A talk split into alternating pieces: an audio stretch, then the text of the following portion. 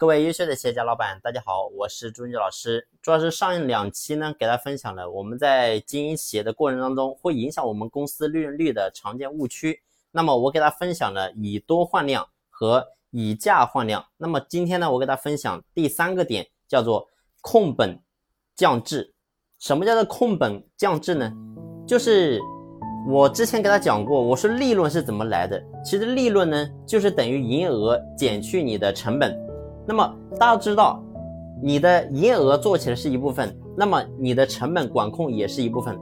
但是呢，实际当中，在很多人在操作的层面，会遇到一个什么问题呢？他看到好像用这种差的材料，用劣质的这种材料去做这个产品，我的成本可以管控的更好。于是呢，你就想方设法用最差的产品去做你的产品出来。但你会发现呢，你这样去操作会得到一个什么结果呢？可能一开始你会非常好去提升营业额，为什么呢？因为你的价钱有优势，你是整个市场当中价钱是比较低的。那么你会发现市场当中会有非常多的客户，然后呢觉得你家东西还可以，然后呢就找你买了。其实呢他没有用过你的产品之前，他也不知道你的产品产品到底怎么样，他只知道你的便宜。所以呢他买回去之后，用的用的用的之后，自然呢。他对你的产品就不会有好感了，为什么？因为你家东西太难用了。所以，如果说你长期经营下去之后，你只会得到一个结果，就是你会把你的口碑给做坏。而口碑做坏之后，你再想去做，你会发现非常的难。所以呢，我想告诉大家的是，成本管控固然重要，但是呢，你一定不要以牺牲你的产品质量为前提。如果说你的产品质量越做越差，那么我告诉你，你的路一定会越走越窄。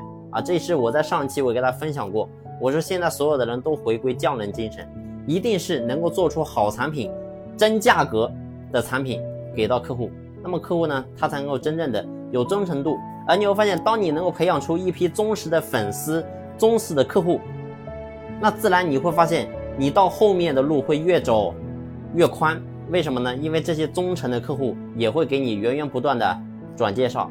啊，所以这个点非常非常重要，千万不要去降低你的产品质量啊。降本固然重要，那降本的方法其实呢，就是我们一定要透过合理合规的方式去操作，而不是盲目的去节约成本。好了，这期的分享呢就分享到这里，感谢你的用心聆听，谢谢。